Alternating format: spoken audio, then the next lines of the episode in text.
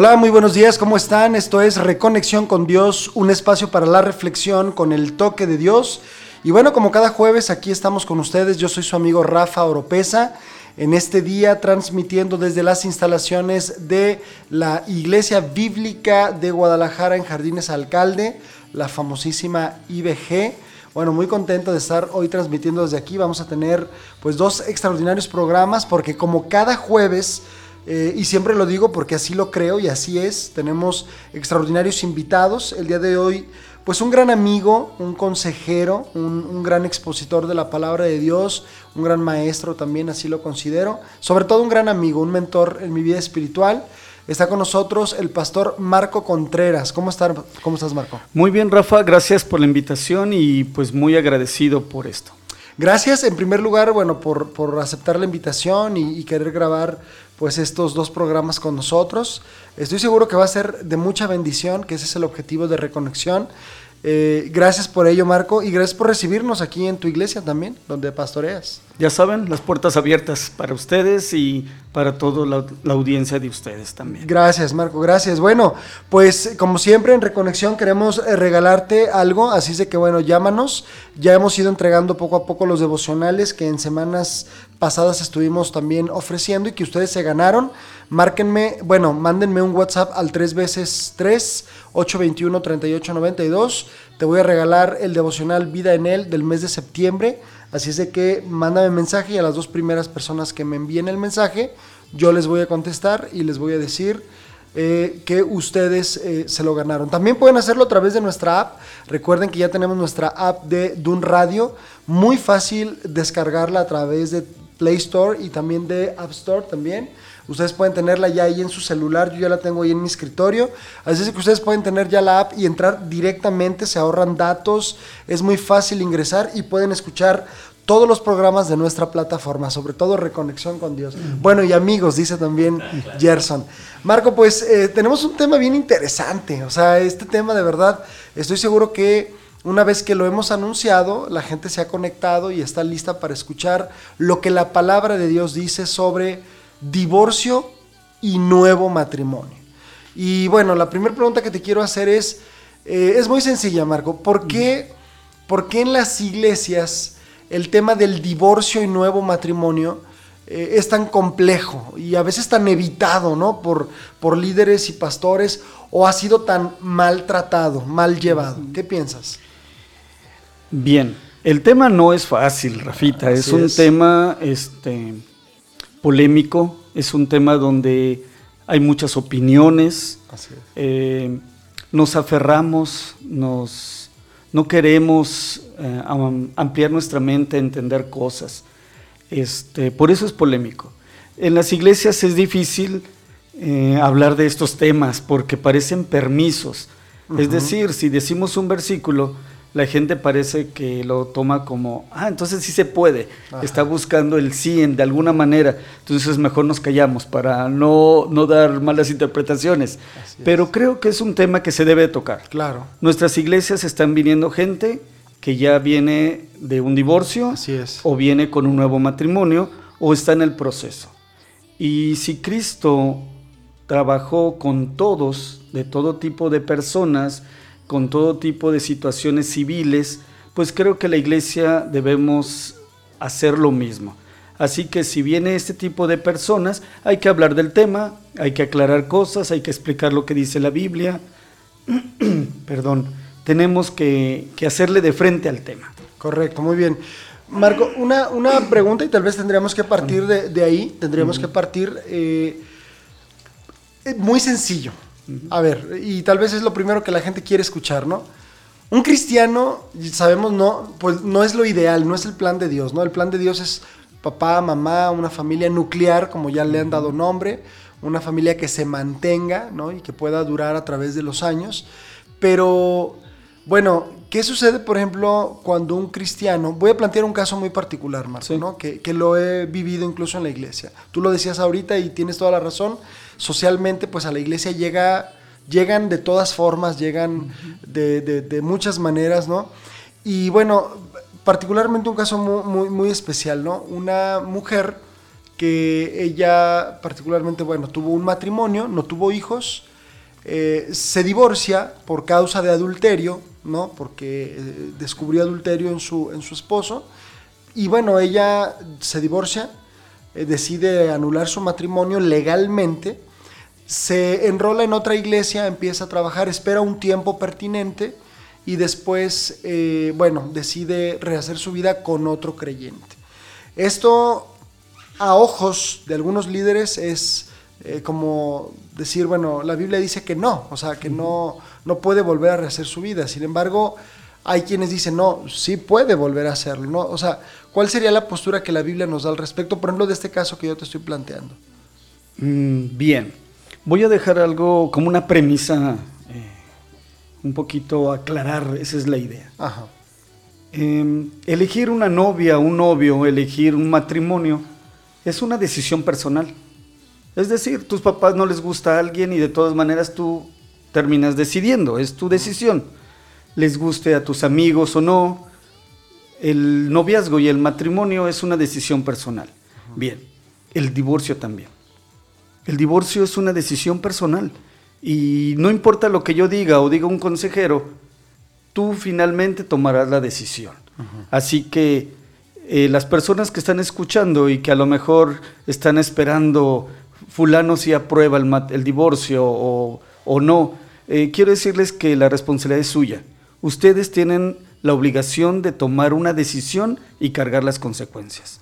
Así como decidiste casarte y estás decidiendo divorciarte, tienes que cargar las consecuencias. Entonces, ahora sí, dicho esto, el caso tuyo y el de muchos, muchos otros, este, se tiene que hablar basado en tu decisión. A ver, ella tomó una decisión. Ella dice que hubo divorcio, que hubo un adulterio y que decidió divorciarse. Muy bien. ¿Por qué hubo, por qué hubo el, divorcio? ¿Por qué hubo el adulterio? Son preguntas muy interesantes que se deben de sentar uno a platicar. Ella decidió, y eso es importante. Ella tomó una decisión Seguramente tomó algunos pasajes de la Biblia, seguramente analizó sus circunstancias y se dio cuenta que el adulterio fue originado en el corazón de su esposo.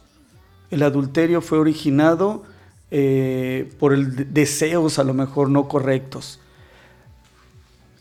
Vemos en la Biblia que cuando hay algo de porneía, así menciona Mateo, eh, algunos lo traducen como fornicación, este, pero realmente habla de todas aquellas depravaciones sexuales. Sexuales, inmoralidad. Inmoralidad y muchas otras cosas. Si ella vio eso en su marido, tuvo que haber luchado, no contra él, sino cómo ayudarte, cómo, cómo librarte, qué puedo hacer yo como esposa ante eso que estoy viendo contigo.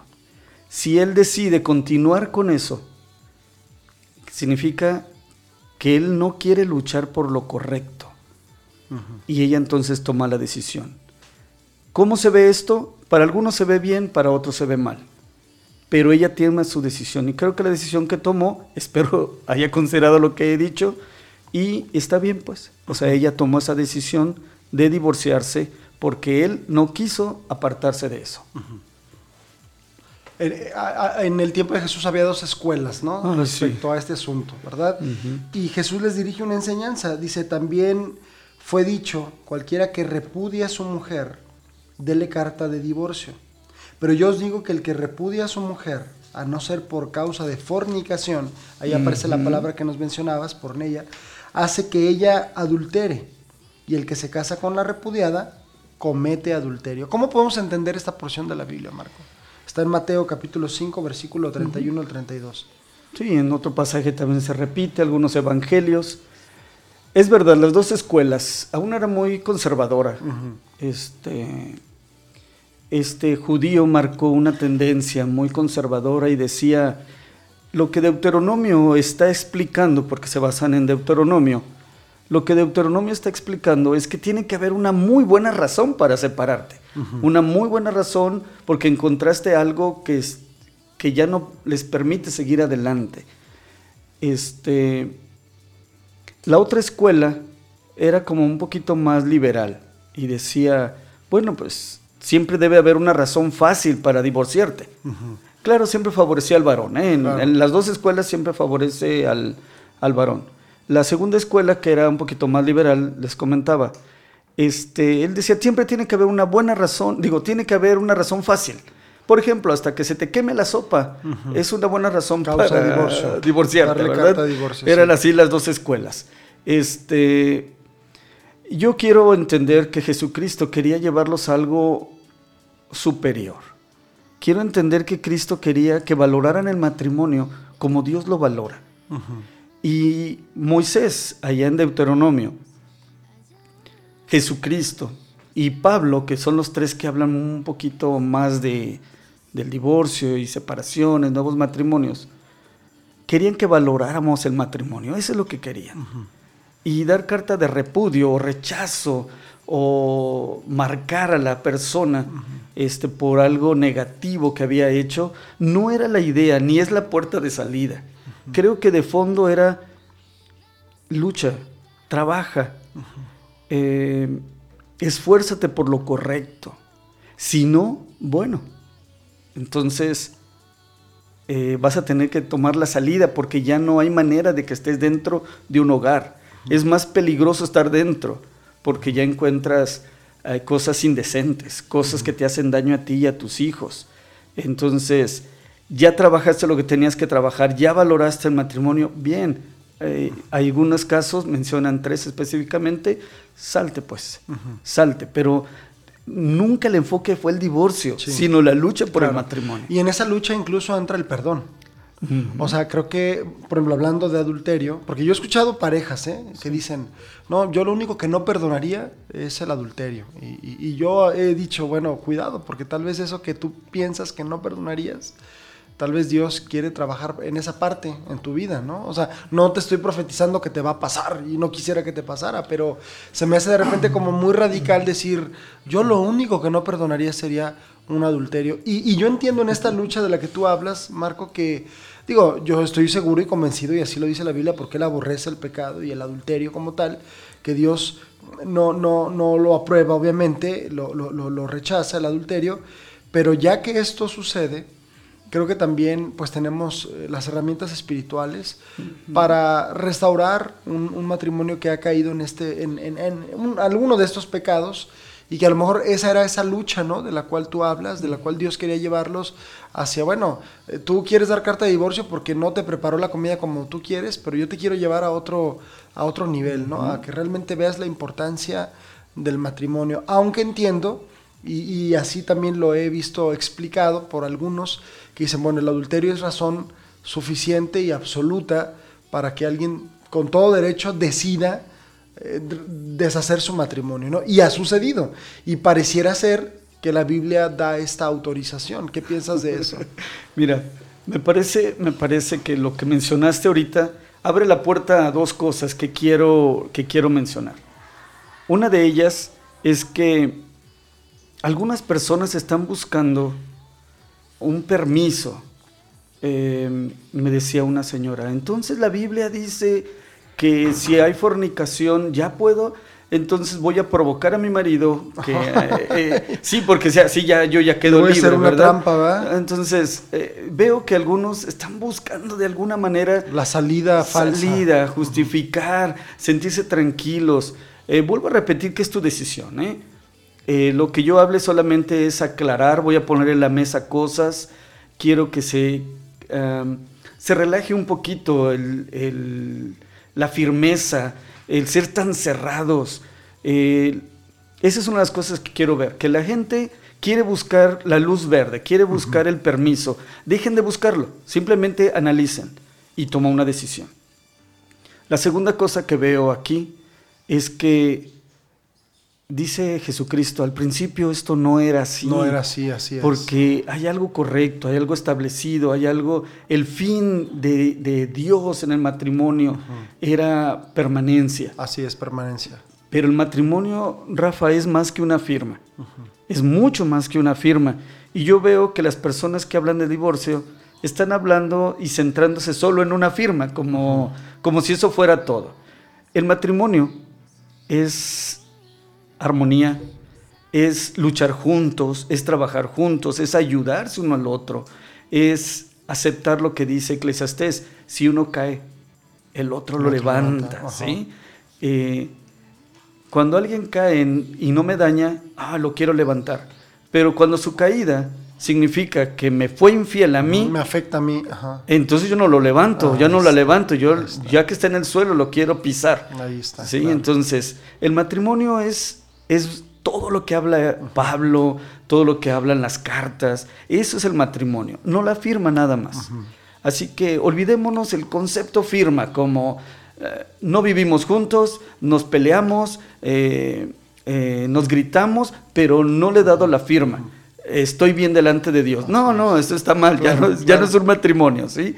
Entonces, con, base a estas dos líneas que, te he estado hablando, eh, yo quiero regresarme a, los versículos que a veces usamos de permiso, versículos que les tratamos de encontrar. Miren, Deuteronomio lo que quiere decir, eh, básicamente dice, si tú te separas, tú das carta de divorcio, y te juntas con otra persona y te casas con la otra persona, te prohíbo regresar con la primera relación. Eh, de fondo el mensaje era, mira, piénsale dos veces, lucha correctamente con la persona que te enamoró, la persona que empezó a hacer familia contigo, porque si tú por despecho, por venganza, eh, por sentimientos eh, generados por tu mente. Empiezas otra relación, ya no te permito regresar con la primera. Valora la primera, mejor échale ganas para que después no quieras regresar. Ese era como de fondo, valora, eh, lucha. Los demás no lo vieron así, solo dijeron, mira, dijo carta de repudio, dijo divorcio, entonces sí se puede. y, y, también dijo, pues si ya estás en otra relación, entonces sí se puede el matrimonio nuevo. espérame, no era la idea. ¿sí? Este, la idea es de que lucharás por la primera. Me ha tocado atender muchas parejas que comienzan segundas relaciones porque no saben trabajar la primera, no saben estar solos, no, no saben enfrentar sus problemas personales, se ocultan, se refugian y obvio echan a perder también la segunda relación. Y este, quieren regresar a la primera relación, este, incluso son infieles ahora con la, con la primera relación, ¿verdad? Están siendo infieles a la segunda. Eh, ya suena muy enfermo todo eso. Eh, quiero que los pastores, consejeros y gente que somos profesionales en el área, escuchemos a la gente. Les orientemos, pero no decidamos por ellos. Les enseñemos que es su decisión, pero hay que ponerles en la mesa lo que dice Dios, lo que estás actuando, cómo provocaste a la otra persona. Y creo que les vamos a ayudar a tomar una decisión sabia en la primera relación o en la segunda. Así es, así es. Fíjate que antes de ir al primer corte musical, Marco, eh, siempre platico esto cuando me toca ir a dar charlas eh, en los diplomados, estos que, en los que participamos también tú y yo. Eh, mi primera experiencia ministerial, casi casi bajándome del avión, porque a mí me invitan a trabajar en la iglesia como un obrero, no, no todavía como un pastor, sino como un siervo nada más. Eh, pero bueno, la gente de nuestra congregación ya nos veía en aquel momento como, pues como los pastores, ¿no? Mi esposa y a mí, recién casados.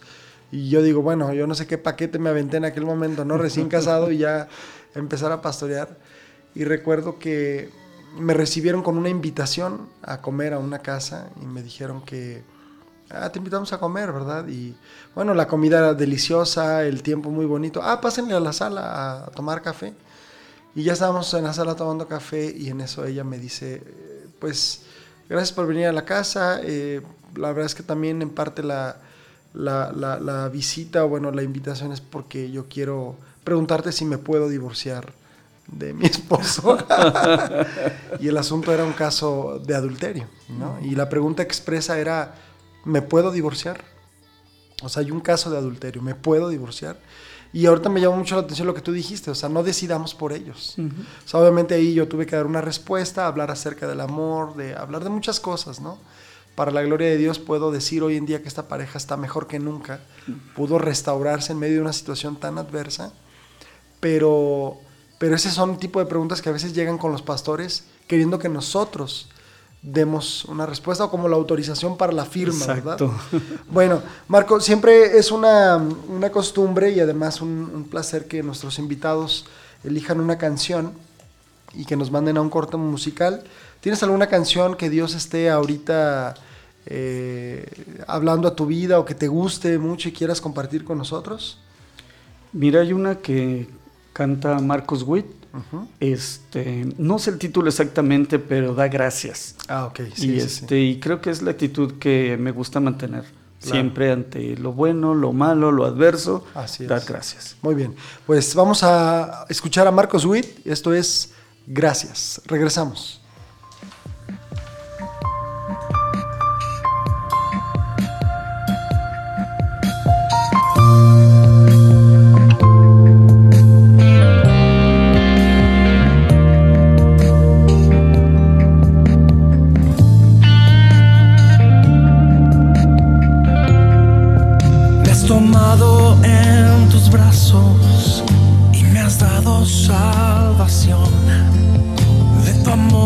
derramado en mi corazón. No sabré agradecerte lo que has hecho por mí. Solo puedo darte ahora mi canción.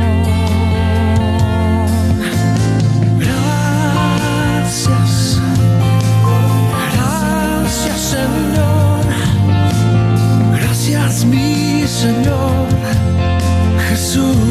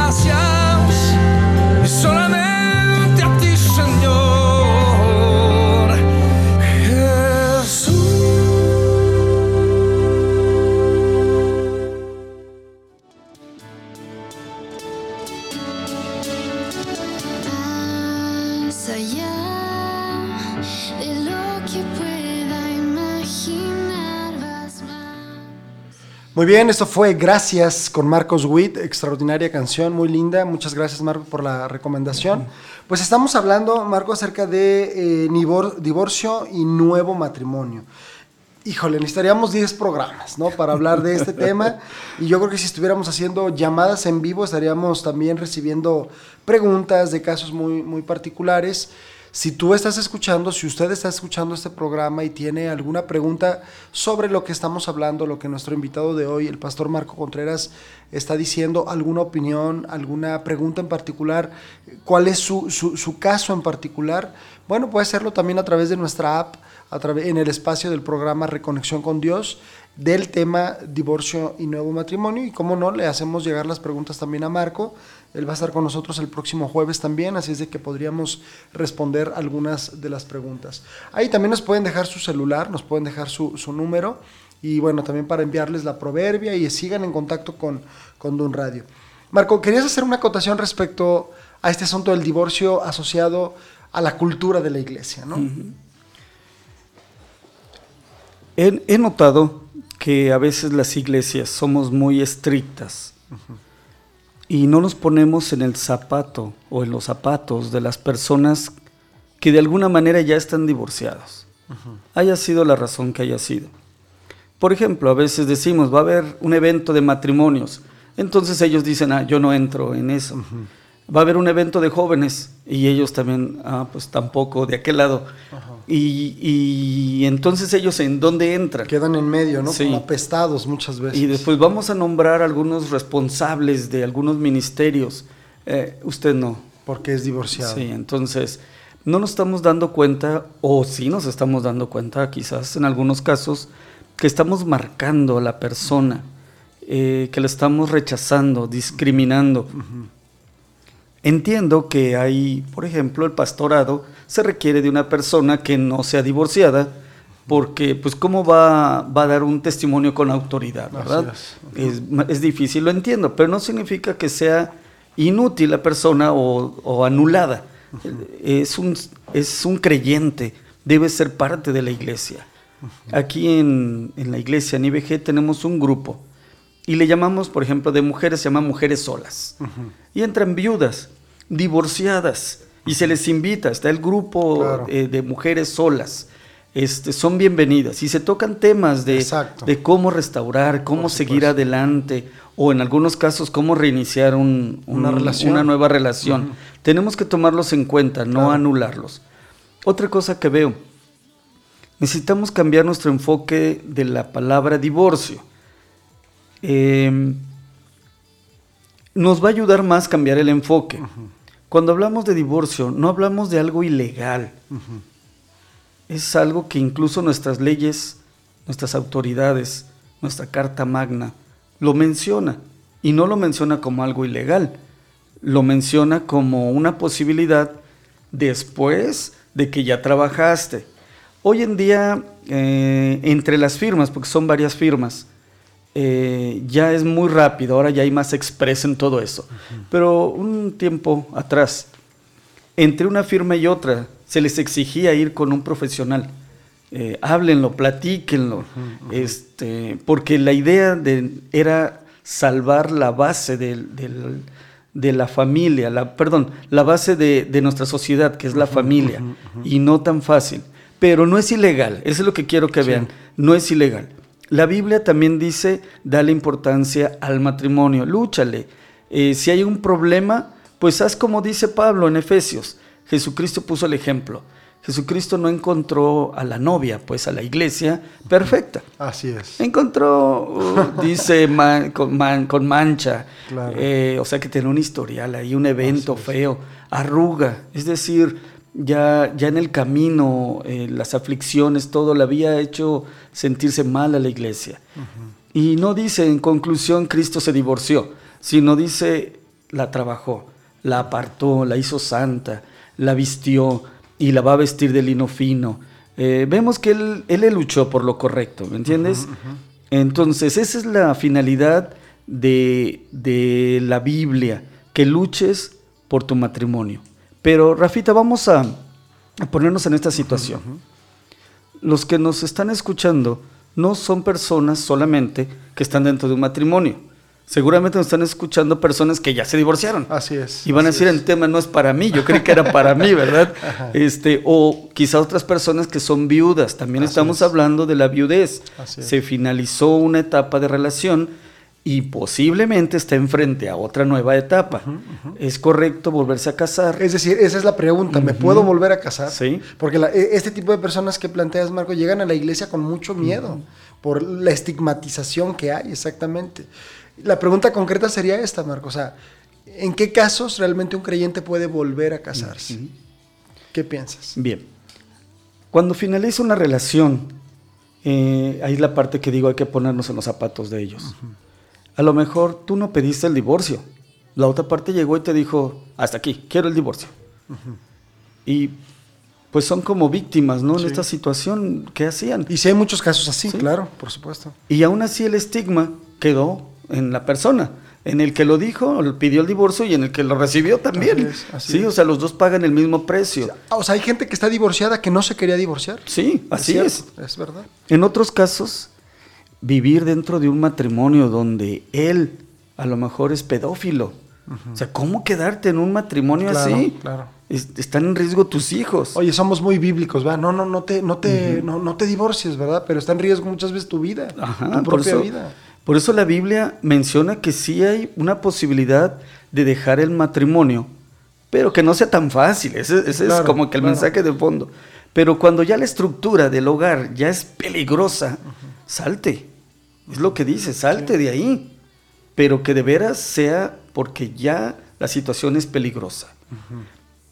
O humillante. Oye, hay personas que le dan oportunidad al marido o a la esposa por una infidelidad. Y como vieron que, no pasó nada, lo vuelven a hacer y lo vuelven a hacer, es. humillante y deja heridas en el corazón muy profundas. Entonces pensemos en esas personas que ya están divorciadas, porque dijeron ya, basta, no más.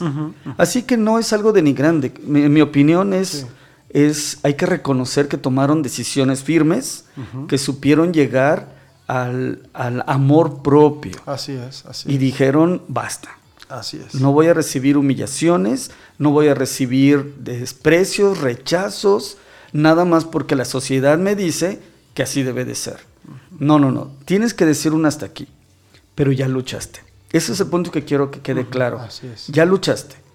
Ya el divorcio no lo buscaste, pero llegó. ok, ¿y ahora qué hacer con estas personas? Y vuelvo a repetir, los viudos, las viudas, ¿qué hacen? Sí, porque también están frente a una posibilidad de una nueva relación y este, ¿qué hacer? Así que estamos dejando ahorita un poquito atrás ya el, divorcio.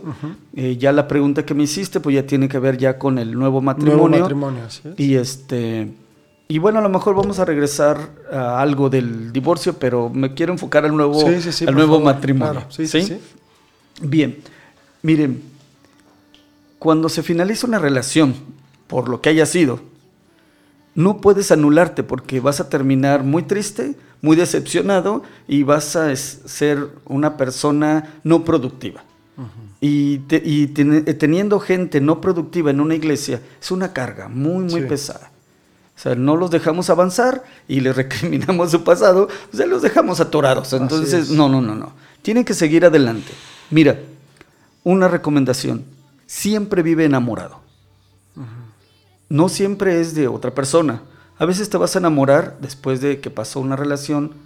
Te vas a enamorar de, de la vida, del trabajo de incluso de animales. Hay quienes les gustan los animalitos y, se realizan en, sus perritos, en sus gatos. Qué bueno, siempre vive enamorado. Eso es. Ese es un, tip o una propuesta. Siempre vive enamorado. Siempre vive enamorado. Eso te va a ayudar a empezar algo nuevo. Claro.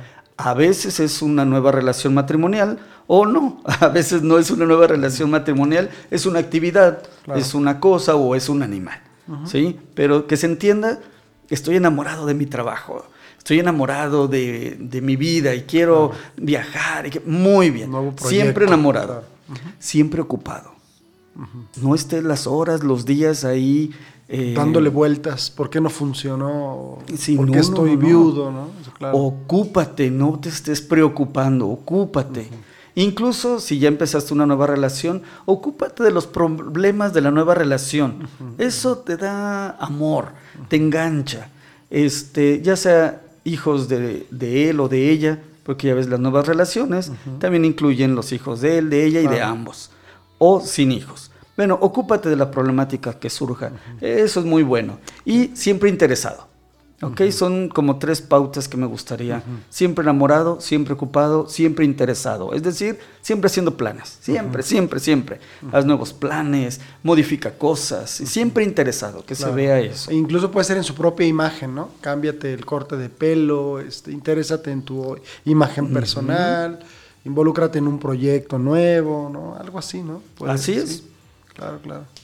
Leyendo algunos autores, algunos que opinan. Eh, vi dos de ellos que me llamaron la atención y, no sé, Rafita, si pueda mencionarlos. Adelante, claro, este, Felipe Ortiz, Juan Felipe Ortiz, él escribe algunas cosas que me parecieron, me parecieron muy interesantes en Reinicios.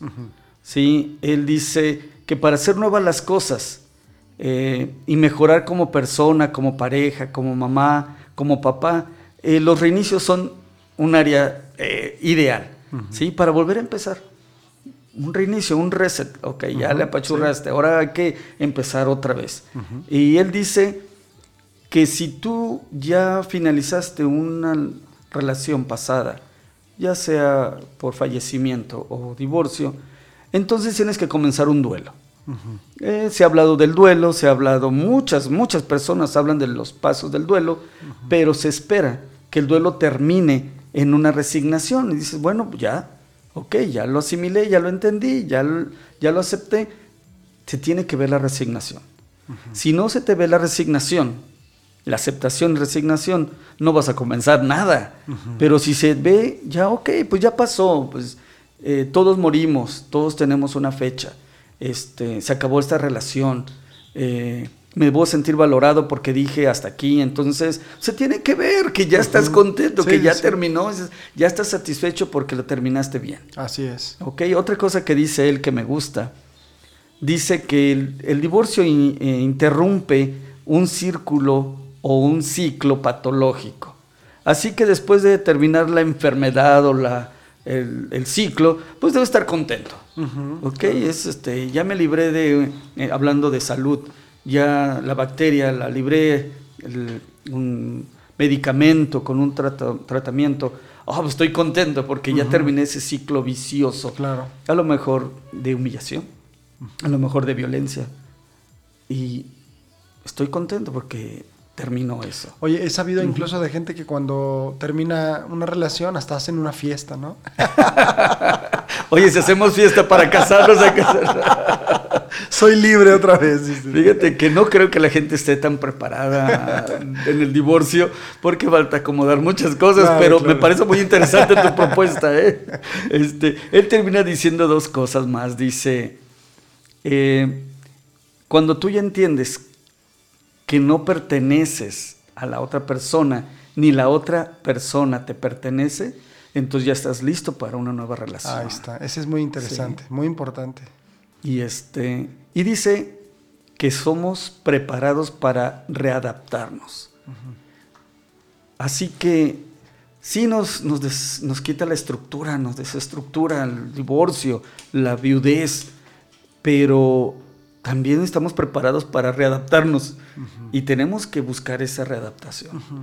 Tú como consejero entonces, por ejemplo, llega alguien aquí a tu oficina de la iglesia que ya pasó por una relación y te dice, pastor, ya quiero empezar algo nuevo, estoy listo. Entonces tú puedes de alguna manera eh, vislumbrar algunos de estos que acabas de mencionar, ¿no? Como, como, como directrices para saber si la persona podría eh, empezar una nueva relación. Esta última que mencionaste me parece clave, ¿no? Sí, eh, fíjate que yo noto algunas cosas si siguen criticando a la pareja pasada o fíjate que todo lo que haces porque quiere amolar mi vida, no, no estás listo. Es cierto. No, y fíjate, me he dado cuenta, eh, Marco, eh, es interesante, ¿no? Pero incluso hay parejas que en el Facebook ya están con otras parejas, o sea, porque los conociste ambos, pero siguen publicando cosas que tú como los conoces a los dos dices, bueno, no que estás ya muy feliz con tu pareja, pues ya deja al otro, ya no le digas Juan para que lo escuche Pedro, ¿no? O sea, vive tu vida y deslígate, exactamente, no, no hay un desligue, ¿verdad?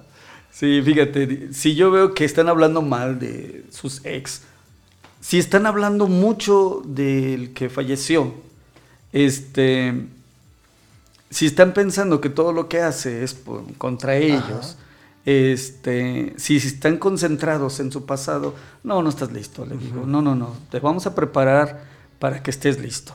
Así es. Entonces, este, este escritor, Juan Felipe Ortiz, me gusta cómo, cómo nos hace ver el final de algo como algo, eh, una plataforma de reinicio. Así es, excelente, muy bien. Tienes otro, ¿verdad? Sí. sí. Ok. ¿Qué te parece si vamos a nuestro segundo corte musical, Marco? Y ahorita abordamos eh, eh, el otro postulado. Vamos a escuchar una canción muy padre, se llama Vivo Danzando de Vani Muñoz. Espero que la disfruten. Y regresamos, estamos hablando de divorcio y nuevo matrimonio. Estamos con el pastor Marco Contreras. Regresamos.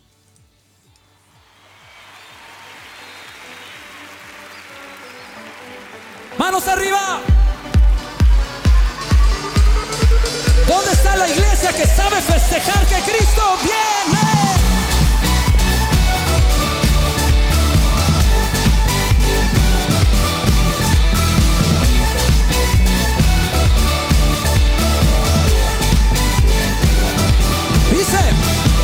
Mientras espero, quiero adorarte. Mientras tú vienes, yo quiero buscarte. Estoy feliz, tú cerca estás. Espero en ti, regresarás. Mientras regresas, voy a adorarte. Mientras tú vienes, no voy a callarme. Estoy feliz, tú cerca estás. Dice, por eso gritaré, voy a proclamar. Dice, danzando, vivo saltando, vivo cantando, vivo adorando,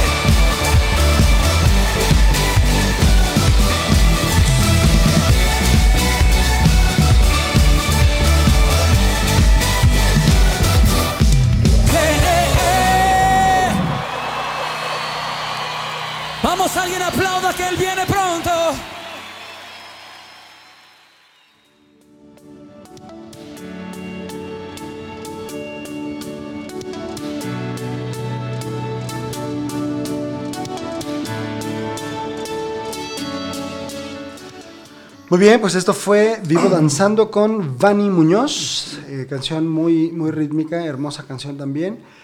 Marco, pues estábamos hablando acerca de. ¿Me puedes repetir el nombre del autor? Sí, Juan, Felipe, Ortiz. Ortiz. Nos dio algunas pautas, ¿verdad? Para, para saber si la persona está lista para volver a iniciar un matrimonio, una relación formal. Hay otro, hay otro autor, ¿no? Que da otros, otra, otras, otros postulados, ¿no? Al respecto. Sí, sí, Rafa, tenemos a Pittman. Él, él dice que tenemos que ver nuestro estado de divorcio, con los que ya están en ese estado de divorcio, o viudez, como una crisis. Y fíjate que mucho se ha hablado de la crisis, de que se da una connotación negativa, pero realmente la, crisis es algo bueno. Ya llegas a una situación donde ya estás en el fondo. Muchos dicen este, que hay que esperar a que la persona toque fondo. Así es. Sí, para que acepte que se está ahogando. Como el hijo pródigo, ¿no? Exacto. Entonces las crisis son buenas, por eso él dice, Pittman dice, tienes que ver el divorcio con una persona que ya está en un estado de divorcio o de viudez como una crisis. ¿Por qué? Porque la crisis te va a llevar a readaptarte. También él habla de adaptación. Dice, cuyo resultado, una vez superada, debería colocar al sistema familiar en un punto más avanzado de su desarrollo. ¿Sí? Es decir, lo que sigue es algo buenísimo. si era algo mm, a medias, se supone que ahora puedes lograr algo excelente. Si no te diste cuenta qué tipo de hombre o de mujer era, bueno, ahora se espera que ya hayas entendido la lección y ahora vas a buscar. Yo pensaba eso, ¿no? Si realmente la persona aprendió las lecciones, ¿no? Comprendió cuáles fueron también sus errores, ¿no? Sí, y eso sí es que aprendió, ¿verdad? Por eso, bueno, Pitman trata de decir, si lo ves como una crisis, significa que lo que sigue va a ser excelente. Ahora sí vas a elegir mejor, ahora sí vas a hacer lo que debes hacer, vas a evitar eh, lo que no funcionó. Eh, entonces se supone que lo que sigue es algo muy bueno. Y él menciona algo, eh, hoy voy a combinar una opinión personal, pero él, él, menciona los niveles de arreglo. Eh, yo hoy tengo una opinión personal que quiero mencionar. Yo hablo de tres niveles de arreglo. Me voy a regresar otra vez a la parte divorcio. Fíjate que el primer nivel tiene que ser de plática. Tienes que sentarte a hablar, tienes que atreverte a hablar. Hoy hay problemas, entonces siéntate, que necesito hablar a veces habla una persona y la otra persona se calla. Entonces nunca van a llegar a nada. A veces se grita, entonces no llegan a hablar. La otra persona se bloquea porque una persona grita o usa palabras antisonantes, entonces no se puede hablar. Pero el primer nivel es de arreglo, es hablar. Hablar. La Biblia habla muchísimo de, de expresar, de decir. Comunicarse. Comunicarse ser asertivos, o sea, no solo es ser asertivo, no solo es hablar. Hay que tener cuidado de no herir a la otra persona, de no ser agresivos con la otra parte, pero tampoco ser agresivos con uno mismo y quedarme callado. Lo que dicen comúnmente, eh, tragarse todo. Así es. No, no, no. Asertivo es una persona que sabe hablar sin agredir al otro ni agredirse a sí mismo. Ese es el nivel uno. Pero a veces no se logra nada porque no hablan, porque no acepta la otra parte escuchar nada. Tenemos que ir al nivel 2. Eh, yo uso esta frase, espero no se malentienda con las personas que trabajo. Eh, tiene que estar dispuesta la persona a llegar al divorcio, no buscarlo, pero tenemos que estar dispuestos, porque si no la otra parte dice, ah, bueno, que al cabo me dijo que jamás se va a divorciar, jamás me... Ah, bueno, entonces significa que aguanta todo se malinterpreta en esas frases. Por eso digo, no, no, no, no. Tienen que estar dispuestos a llegar al divorcio, pero no buscarlo. Así es. O sea, tú como consejero obviamente no recomiendas el divorcio, o sea, no, no, no, no lo, no, lo, no lo promueves. Pues, no si no se trabajó lo correcto. Pero si se trabajó lo correcto y no hay cambio, bueno, ahí tienen la, la opción, tanto la ley como la Biblia dan opciones. ¿Sí? En caso de que no haya ningún cambio. De lo que hablábamos anteriormente, ¿no? Incluso que está en riesgo la, persona o la familia misma, ¿no? Entonces, de los niveles de arreglo. Oye, ya platiqué, ya hablé y no cambia nada. Bueno, pásate al nivel 2. Recuerda que lo que estamos diciendo es, esto está mal. Y quiero hablarte y decirte que esto está mal. Si no te hace caso verbalmente, tienes que irte al segundo nivel, es actuar. Tienes que traer consejeros, personas que intervengan. tienes que hablarle a, a la policía para que venga y detenga al violento o a la violenta. Tienes que actuar, hablar menos y actuar más. Pero sigue siendo el mismo fin, decirle a la otra persona, no acepto esto que está mal. No lo permito, me amo a mí mismo. Claro. La Biblia lo establece claramente.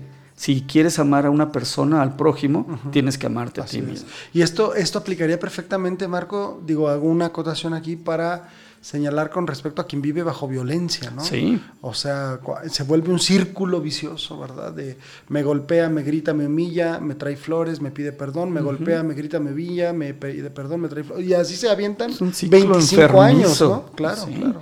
No, y van con la abuelita y le dicen, hija, es tu cruz. Ey. Aguántate. Yo aguanté. Y aguanté esto. No, no, no, abuelita, está mal. No, no acepten eso. ¿Sí? Defender el matrimonio, sí. Claro. Pero aguantar bajo humillación, rompiendo principios, no. Eso Así está es. mal. Creo que está muy claro, ¿eh, Marco? Sí. O sea, creo que ha sido muy claro exactamente la, la separación, ¿no? Que no se malentienda que se está promoviendo bajo ninguna circunstancia el divorcio, pero que hay situaciones muy particulares que incluso le han quitado la vida a personas, a mujeres, a niños, a familias enteras, ¿no? Entonces, nivel 1 se habla. Ajá. Nivel 2 se actúa. Se actúa. Ajá. ¿Sí? Y si es necesario, ¿sabes que Me voy a ir de la casa, me voy a separar, siempre que haya un interven- alguien interviniendo, una tercera persona es lo ideal. este, pero el nivel 2 es actuar. Y a veces el nivel 1 no funcionó, el nivel 2 no funcionó. Este, falta el nivel 3. Tenemos que ser muy delimitantes, muy determinantes.